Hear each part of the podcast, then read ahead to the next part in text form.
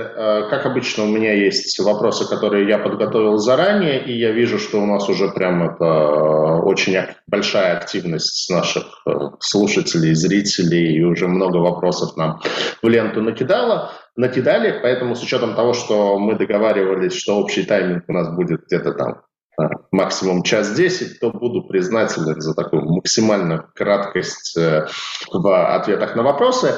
Первый вопрос. Э, очень хорошая у вас динамика по росту выручки, но вы ее показывали. Там, я впервые на вашу компанию стал смотреть в 2018 году, когда сам э, как частный инвестор покупал облигации. А у вас тогда выручка была 500 миллионов, э, а если брать 17 год, когда выходили на рынок, но ну, это еще был, по сути, стартап, там было вообще 3 миллиона рублей. Там, по итогам 2020 вы показали, что вы пробили отметку в полтора ярда. Э, прогноз на этот год 1 855 миллиардов. Вот что э, является, условно говоря, за, за счет чего бизнес э, все эти годы рос? Сергей, еще раз, я отвечу на этот вопрос. За прошедшие 4, 4 года мы действительно совершили большой рывок в развитии. Как э, упоминали коллеги в ходе презентации, еще в 2017 году э, до прихода Webis э, имел одну всего лишь производственную линию и выпускал порядка там, 230 тонн готовой продукции по кварталу. Полностью перестроили бизнес, плюс дополнительные инвестиции позволили провести обновление оборудования. При этом мы попали в хороший рост спроса на флекс на рынке, и нам предоставилась возможность для расширения производства. Мы приобрели и запустили несколько новых производственных линий и сосредоточились на повышении эффективности, рентабельности и качества производства. К концу 2019 года объемы переработки увеличивались, увеличились до 2200, где-то 2400 тонн э, в месяц э, по общей продукции. Соответственно, вырос объем закупаемого сырья и продажи готовой продукции. Э, в третьем квартале этого года объем выпуска готовой продукции составил почти 7200 тонн, это порядка ну, 2400 по каждому месяцу. Это рекорд за все время существования нашей компании, и это не предел. При необходимой модернизации с малыми вложениями у нас э, на текущем оборудовании есть э, запас по росту в 5-10% по готовой продукции. Спасибо. Вот, а, по-моему, у Алексея Лушина были, а, был слайд про а, объем обработки пластика в России. Получается, что в России обрабатывается 10%, в Европе порядка 30%. На данный момент вообще этот рынок, вот он как-то сформирован, то есть есть ли у вас понятие конкурент? То есть, ну, я так понимаю, что здесь, наверное, одно из важных преимуществ – это доступ сырью, то есть вот к этому самому пластику там, с полигонов, к бракованной катаре и так далее – то есть есть ли какая-то конкуренция за это сырье, что, не знаю, как бы есть Элис, там, который платит одну цену, есть там кто-то из ваших конкурентов, кто тоже готов за это платить. Или сейчас это как бы голубой океан, вот это сколько хотите, столько берите, его бесконечное количество пока еще. Да, Евгений Дубовский, наверное, прокомментирует вопрос. Евгений. А, э, Алексей, я бы лучше адресовал этот вопрос э, нашему коммерческому директору Валерию. Да, А, да, наверное, все-таки лучше будет ответить на этот вопрос мне, потому что а, коммерческий департамент а, будет включать в себя в том числе и закупки. Сергей, вы правильно на самом деле сказали, рынок переработки пластика, как и вторичных полимеров в целом, в России сейчас находится лишь в зачаточном состоянии. А, основные поставщики сырья сейчас являются мусорные полигоны, которые в последние годы увеличивают объемы сортировки твердых коммунальных отходов, и а, предложение этих отходов на рынке растет. Однако хочется подчеркнуть, что а, строительство перерабатывающих заводов по сути не успевает за предложением сырья. А, на этом рынке, и а, поэтому предложение на рынке сырья сейчас существенно превышает возможности по переработке. А, именно это сейчас в какой-то степени и является для нашей компании окном возможностей. Бесспорно, есть еще предложения на рынке сырья с точки зрения небольших сортировочных пунктов, но на самом деле оно несущественное, и они больше, скажем так, заточены на переработку и сортировку других материалов. Достаточно сложно и, наверное, не совсем корректно было бы сравнивать рынки, рынок России и рынок Европы в целом. А, глубина а, переработки вторичных отходов а, в Европе в том числе связана с законодательством. Например, в Австрии в обязательном порядке при производстве полимерной упаковки вы обязаны ввести не менее 40% вторичного сырья. Бывают такие месяцы, когда а на рынке Австрии вторичные полимеры стоят существенно дороже первичных. А, бесспорно, нам пока о таком приходится только мечтать. Если говорить, а, подвести итог по конкуренции, нет, никакой конкуренции сейчас на рынке поставщиков отходов не существует. Наоборот, в какой-то степени существует дефицит таких переработчиков, как мы. Спасибо.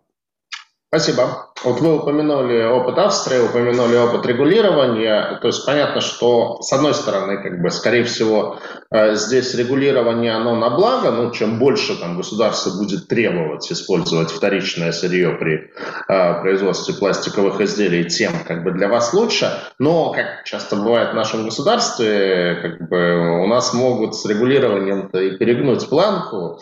То есть, не знаю, есть ли риск того, что через там, пару лет создадут какую-нибудь это, госкорпорацию Росторпласт или как-нибудь так и скажут, что это монопольный переработчик э, пластиковых отходов и перерабатывать можно только у них. Или вы таких вот, регуляторных рисков особо не видите?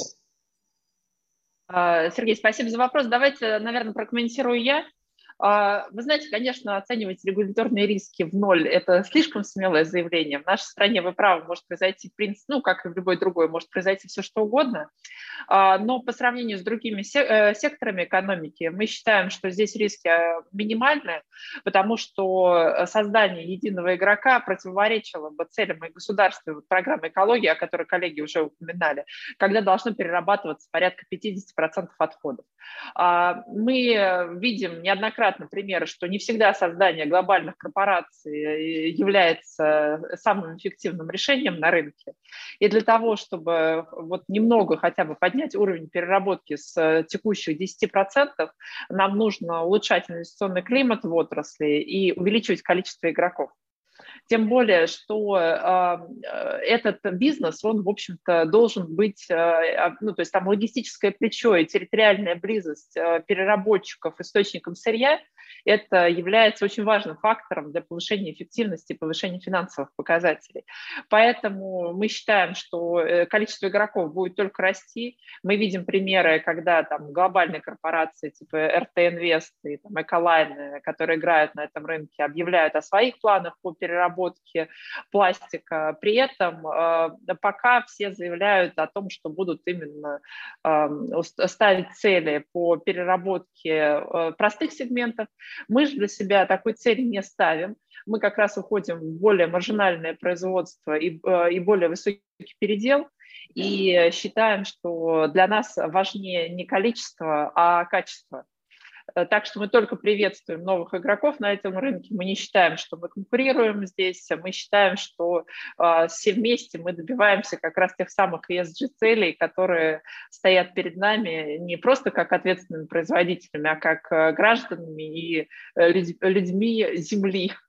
Вот, поэтому мы доходность для наших инвесторов будем обеспечивать за счет выбора более маржинальных сегментов, а ESG-цели для нас и для всех игроков на этом рынке является ключом к обеспечению лучшей жизни для, и для нас, и для будущих поколений. Спасибо.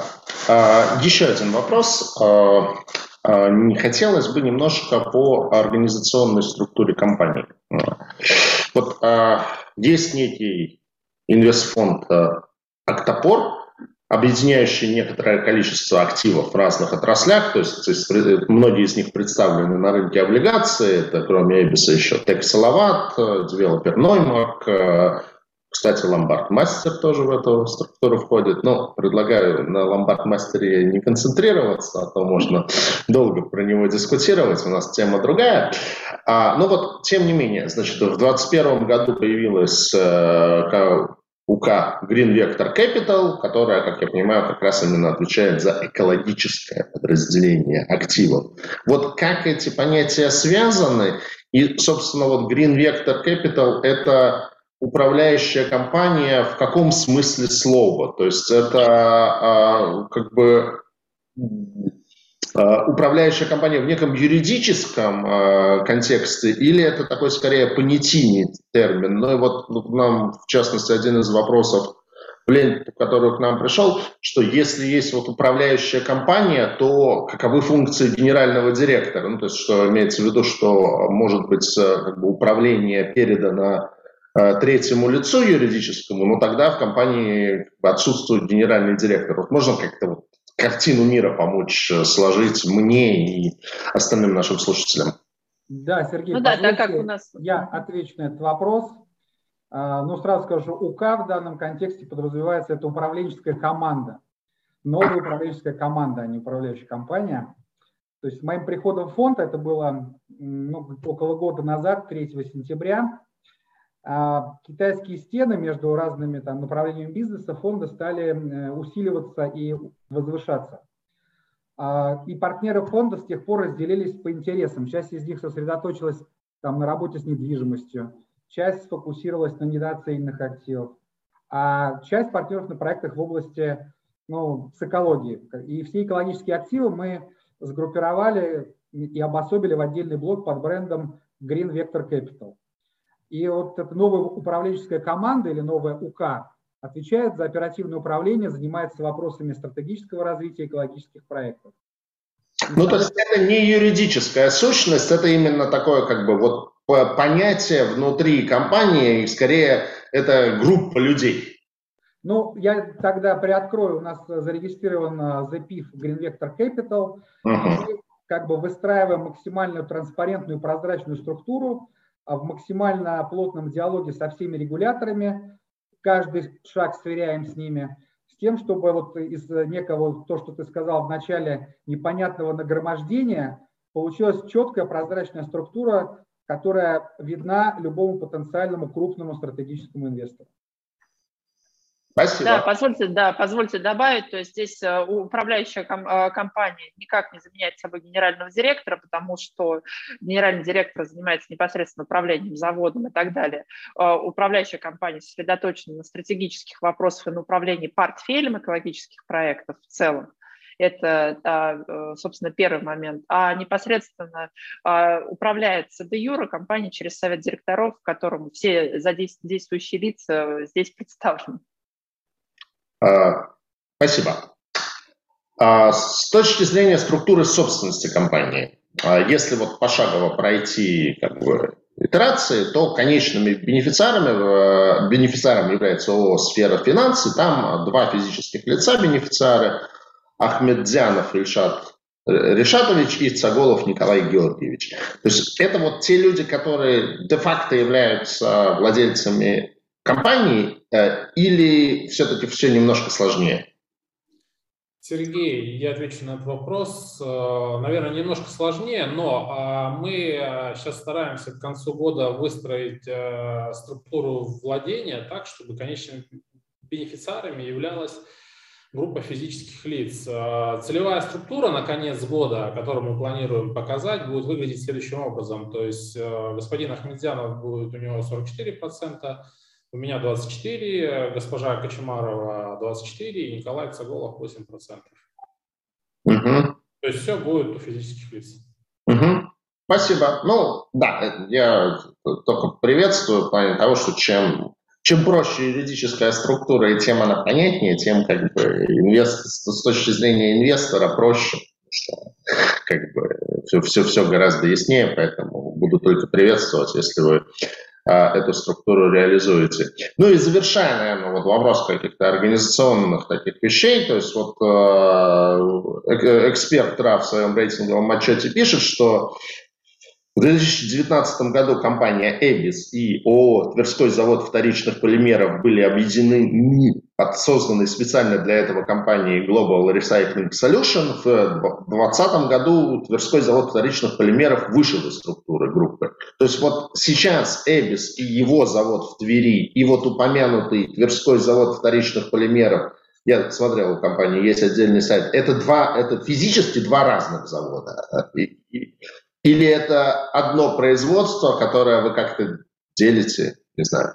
Э, Сергей, я опять же отвечу на этот вопрос. Э, это физически на текущий момент два разных завода принадлежат двум разных, разным э, людям, но мы до сих пор работаем в партнерстве и продолжаем работать. То есть у нас в конце 2020 года произошло юридическое разделение ТЗВП и ЭБИС в связи с тем, что у нас а, немножко разное было видение дальнейшего стратегического развития объединенной компании.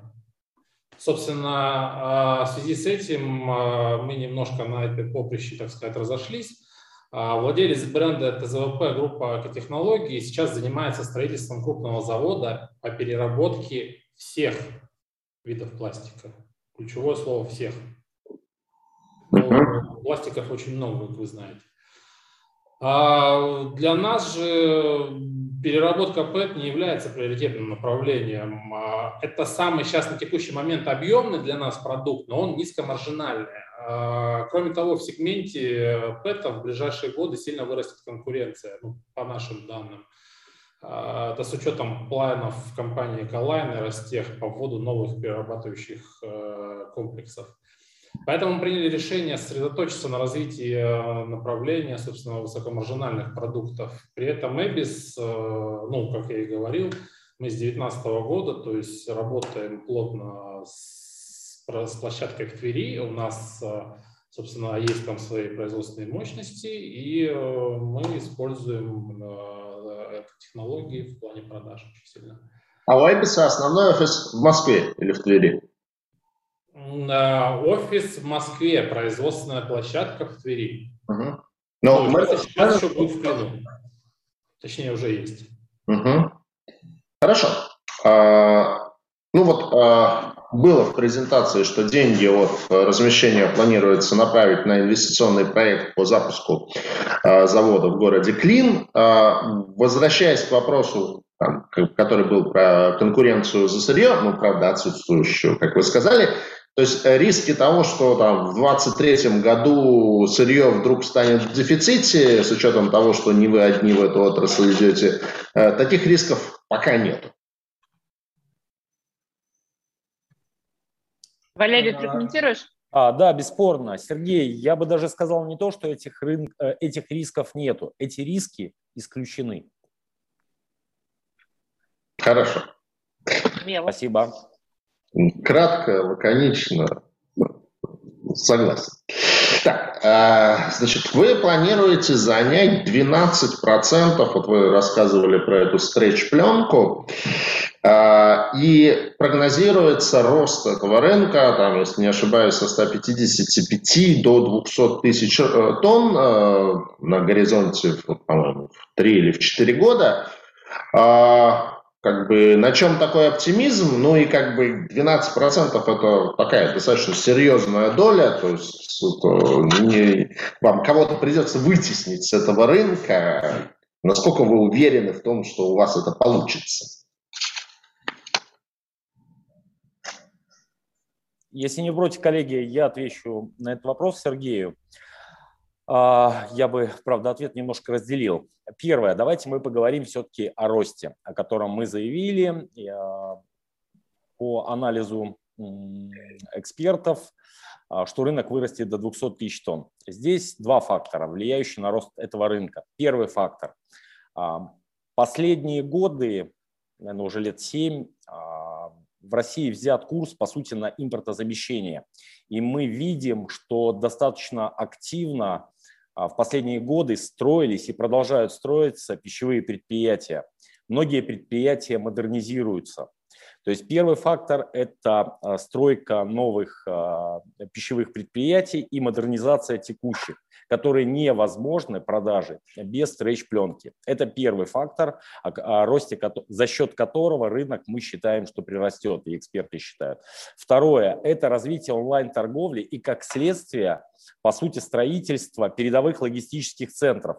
А поставка, распределение и последующая реализация а, потребителю продукции невозможно просто без стрейч-пленки. То есть, я не знаю, может быть, многие из вас а, там, когда были около магазина, там, я не знаю, пятерочка или магнит или еще что-то, когда подъезжает а, машина и выгружает туда продукцию, вы видите даже, когда там один или две палеты идут, они всегда перемотаны стрейч-пленкой. И то же самое это в Озоне и в других распределительных центрах. Дальше фактор по поводу того, что вы сказали, может быть, мы хотим у кого-то кусок рынка забрать. Бесспорно, а, если нам не будет достаточно прироста, который будет на рынке. Мы хотим а, часть рынка, скажем так, взять у импорта, либо у текущих поставщиков. Мы уже говорили о том, что наш проект, по сути, который мы предлагаем на рынок, он уникален. Частично а, в рецептурах, которые мы будем использовать, будет использоваться наша собственная гранула с нашего производства. Если говорить о себестоимости продукции, то а, сырьевая составляющая занимает более 60%. А с учетом того, что гранула собственного производства будет существенно снижать эту себестоимость, это как бы одно преимущество, которое мы ценовое будем иметь. Также не стоит забывать об экологическом сборе, который со следующего года будет переложен на производителей. И по сути, а, мы, наша компания будет освобождена от уплаты экологического сбора на разницу между использованием первичного сырья и вторичной гранулы нашего собственного производства. По сути, а, я думаю, что я ответил на вопрос, то есть драйверов роста, за счет чего рынок будет прирастать, и каким образом мы, скажем так, будем на рынке себя чувствовать с точки зрения предложения. Спасибо. Так, один вопрос пропущу. Давайте про финансовое положение. А, ну, собственно, на основе вашей презентации, я так понимаю, что это на основе СБУшной отчетности, потому что МЦФОшную я не видел, нас спрашивают, есть она или нет, но если будет уместно, то ответьте. Первый вопрос, что меня больше всего удивило, когда я вашу отчетность смотрел, это рост по статье запасы. То есть у вас там за год ну, год назад, третий квартал 2020 года, запасы в балансе 79 миллионов рублей.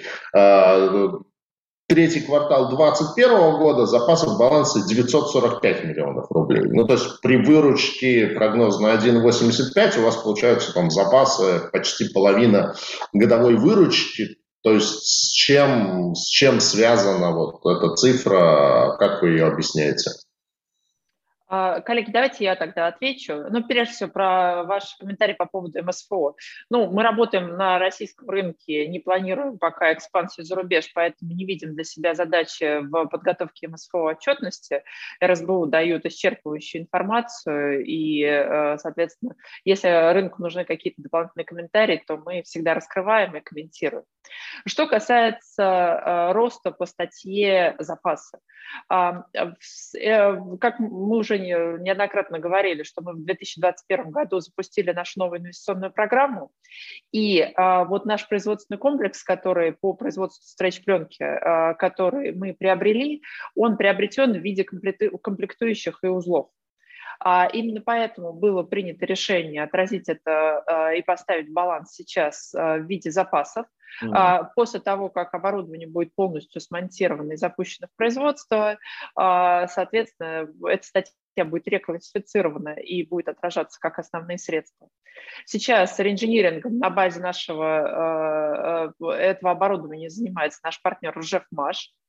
И э, самая главная задача, которую мы перед коллегами ставим, это организация работы этих а, отдельных узлов как единого производственного комплекса. Я имею в виду как по производству стретч-пленки, так и по производству ПВД. Так как мы ПВД-гранулы собираемся использовать для э, для производства стретч-пленки, задача это максимизировать использование вторички при производстве, при выпуске готовой продукции пленки. Именно поэтому сейчас э, это нужно настроить все оборудование, чтобы оно работало как единый производственный комплекс. И мы ожидаем, что уже в следующем году все это будет сделано. И в конце, по результатам отчетности 2022 года, вы увидите появление существенной прибавки по статье «Основные средства». То есть главное, это не запасы на складах Ни компании. в коем случае. Угу. Ни в коем случае. Это, это именно наше оборудование, которое просто по специфике учета отражено как запас. Ну вот это, наверное, самый главный, да, комментарий, потому что вот это действительно то, что вот на вскидку сразу просто как-то так вот удивляет и кажется, что, что все плохо продается, что вы на самом деле очень четко и исчерпывающе ответили. А, еще у вас очень большие цифры по статье «Прочие доходы и прочие расходы». То есть вот за 9 месяцев 2021 года там, прочие доходы 1,151 миллиард рублей, прочие расходы 1,178 миллиардов рублей. То есть это так сопоставимо с, это почти, ну, с половиной годовой выручки. А в предыдущие э, годы такого не было. То есть что это за деятельность? Сергей, я отвечу на этот вопрос. А в прочих доходах и расходах учитываются операции, прямо не связанные с основной деятельностью. Существенная часть приходится на операции по факторинговому финансированию. У нас основной э, партнер по факторингу является Совкомбанк. Все.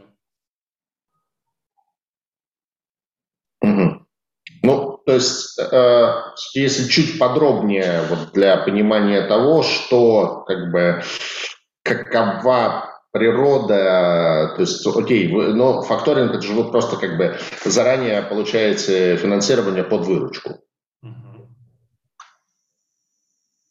И это проходит по статье прочие э, доходы. Ну да, он отражается зеркально в активных операциях. Угу. Все. Окей, ну, понял. А, хорошо. А, ориентиры по долговой нагрузке. То есть у вас, э, ну, вот я посмотрел по итогам трех кварталов э, долгосрочный и краткосрочный долг были 1.38 э, миллиардов, ну, в основном это, собственно, на облигациях. Э, Причем ну, цифра почти удвоилась с начала года, еще 500 вы сейчас размещаете. То есть какой у вас таргет по долговой нагрузке с точки зрения долг к EBITDA? То есть, насколько я увидел в вашей презентации, это сейчас 2.9, вот этот коэффициент. А, как бы, какой для вас, не знаю, как бы пороговый и, и целевой э, уровень это, э, этого соотношения? Да, Сергей, я отвечу на этот вопрос. Мы не планируем выходить там за эти рамки 2,9 по долг EBITDA. А мы как бы больше не планируем наращивать долговую нагрузку. Одна из целей размещения эмиссии – это рефинансирование текущих долговых обязательств на 200 миллионов. А этот год мы рассчитываем закончить э, там, с чистым долгом там, на уровне 1,2-1,3 миллиарда рублей, потому что средства от размещения облигаций там, мы оставим на балансе компании и покажем их по итогу года.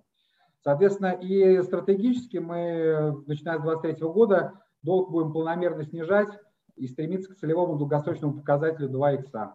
Ну, то есть тут э, очень простая история. Спасибо.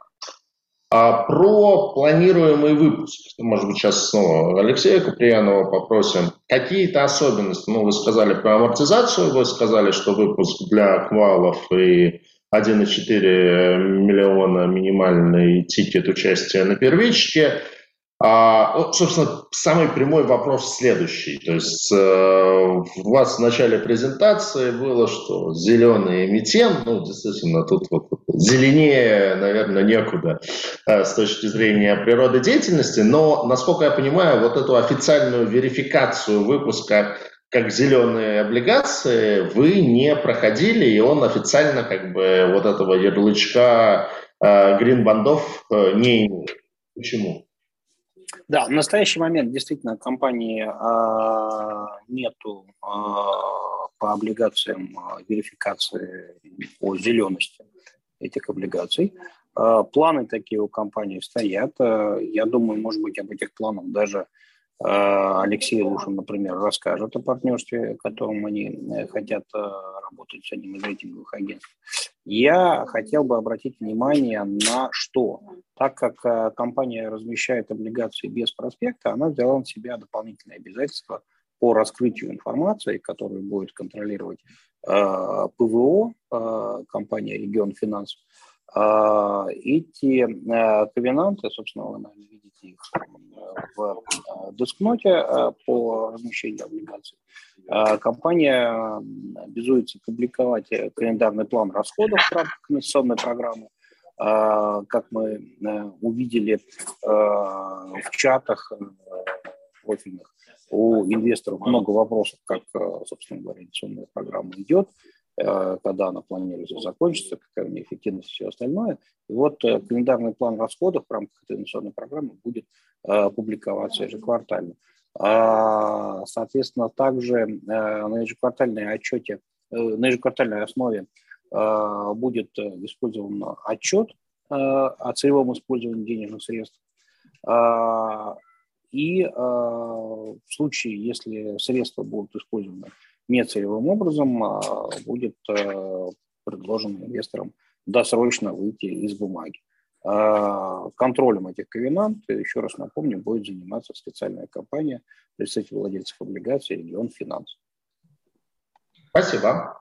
Да, я, наверное, добавлю про ESG. Соответственно, для нас эта тема стратегически перспективная, и мы планируем посвятить этой теме весь 2022 год. А, соответственно, получить ESG рейтинг, там пройти ESG верификацию. Понятно, что мы 100% там уже environmental, чуть-чуть добавим social и governance, и там получим наивысшие рейтинги в нашем сегменте. И, надеюсь, получим соответствующие призы от э, компании Сибонс. Вот. И пока вот, э, вот, соответственно, вот про озеленение тема шла, мне пришла в голову такая вот, э, учитывая состояние рынка текущего, пришел в голову такой каламбур, там, да, есть безопасная гавань, да, там, safe haven, а я вот подумал, что мы единственная компания на рынке, уникальная зеленая, 100% зеленая, и нас можно назвать Green Heaven для текущего рынка. Так что come to our Green Heaven, ladies and gentlemen. Спасибо, Алексей. Последний вопрос э, от меня, и потом постараемся чуть-чуть ответить на вопросы из ленты. Такой чуть провокационный, долгое время эксклюзивным организатором Э, выпусков Эбиса был Septem Capital, то есть там и биржевые, и коммерческие. Я помню, я их сам вот через приложение Янга покупал у Септема. Потом в, в апреле 2021 года при размещении биржевых облигаций добавился инвестбанк Синара вместе с Септемом, а в новом выпуске Синара осталось, добавился Универ, а Септема уже нет. Почему вы э, решили без Септема размещать? Ну, во-первых, э, я сразу скажу, что Септем Капитал – наш а, исторически э, старинный и верный партнер – а, мы очень благодарны сотрудничеству с Септем Капиталом. Я лично персонально благодарен Денису Кучкину, Денису Зибареву и Денису Козлову. И мы как бы не исключаем его участие в текущем выпуске облигаций. А, но мы все понимаем, что в апреле этого года Септем Капитал поменял акционеров, там поменялась политика, подход к организации работы. Ну и вот с этим связаны наши, а, с одной стороны, поиски новых партнеров инвестбанков – а с другой стороны, Эбис сильно вырос, и уже там не только Септем Капитал не мог удовлетворить все наши пожелания на инвестбанковском поле. А наша лояльная база инвесторов из Янга, я надеюсь, ну, примет участие в планируемой сделке. Так что мы всегда рады Септем Капиталу и очень надеемся, что он в итоге будет в нашей сделке. Ну, я думаю, да, это действительно будет на пользу, потому что я уверен, что в там, Янго есть довольно большое количество инвесторов, кто уже знаком с вашей компанией, в принципе, готовы ее рассматривать. А, хорошо, давайте пробежимся по тем вопросам, которые нам пришли в ленту. Наверное, все мы не успеем взять, но постараюсь самые интересные озвучить так. Разве не, не вредно использование переработанного пластика в одежде? Сергей, я отвечу на этот вопрос кратко. Ну, это не вреднее, чем вы пьете воду из пластиковой бутылки. Но если вы считаете вредным, то вы не пьете. Все.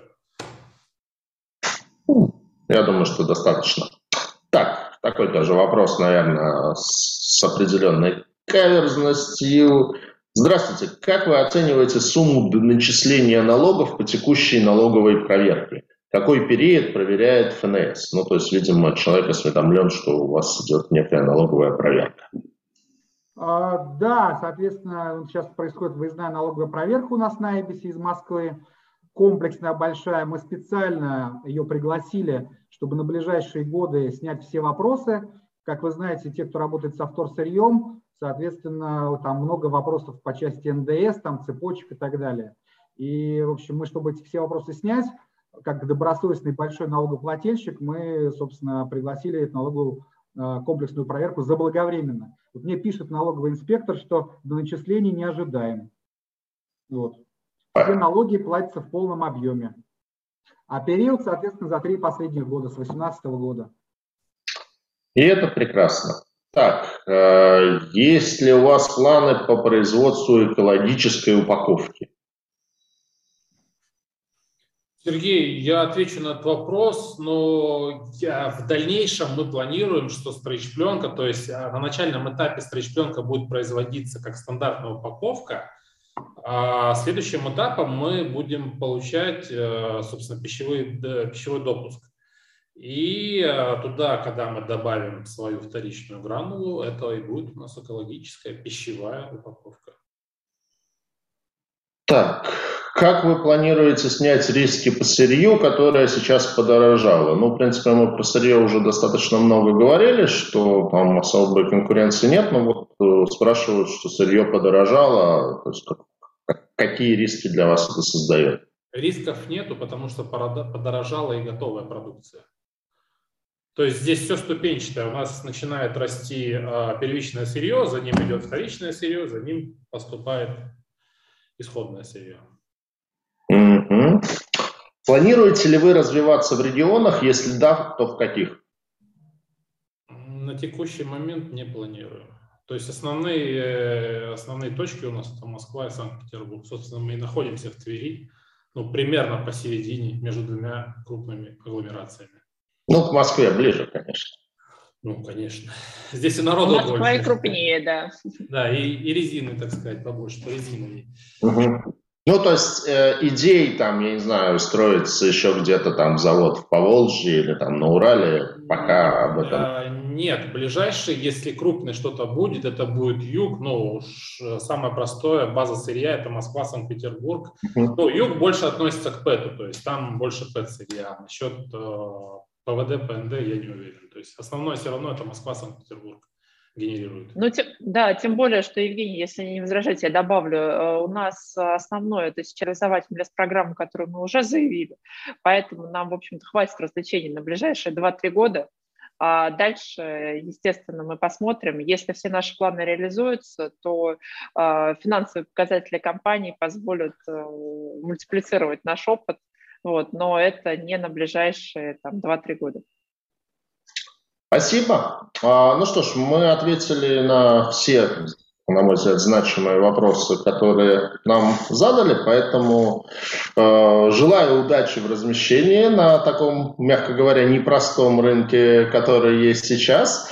Вот, но, в принципе, да, хорошо, что компания готова давать премию к доходности, потому что текущие, вот, текущие выпуски биржевые, они торгуются в диапазоне 13-14, а здесь, я так понимаю, ставка уже будет ближе к 15 с точки зрения доходности к погашению, что, в общем, по нынешним временам, ну, что, в общем, как бы еще недавно было бы прям огромной доходности, но сейчас, видимо, это тот уровень, э, который инвесторы от компании требуют, поэтому э, желаю удачи в размещении, э, уверен, что на облигационном рынке вы всерьез и надолго, поэтому будет еще много поводов для встречи и в онлайне, и, надеюсь, в офлайне тоже, потому что уже на следующей неделе Сибонс проводит свою самую большую конференцию, Российский облигационный конгресс, поэтому буду рад, э, если там тоже у нас будет возможность увидеться. Спасибо, Сергей. Спасибо, спасибо большое. компании Сибонс, спасибо. спасибо, коллеги, спасибо, зрители и слушатели. Спасибо. Спасибо, Все. до свидания. Увидимся. До свидания. Всем до свидания.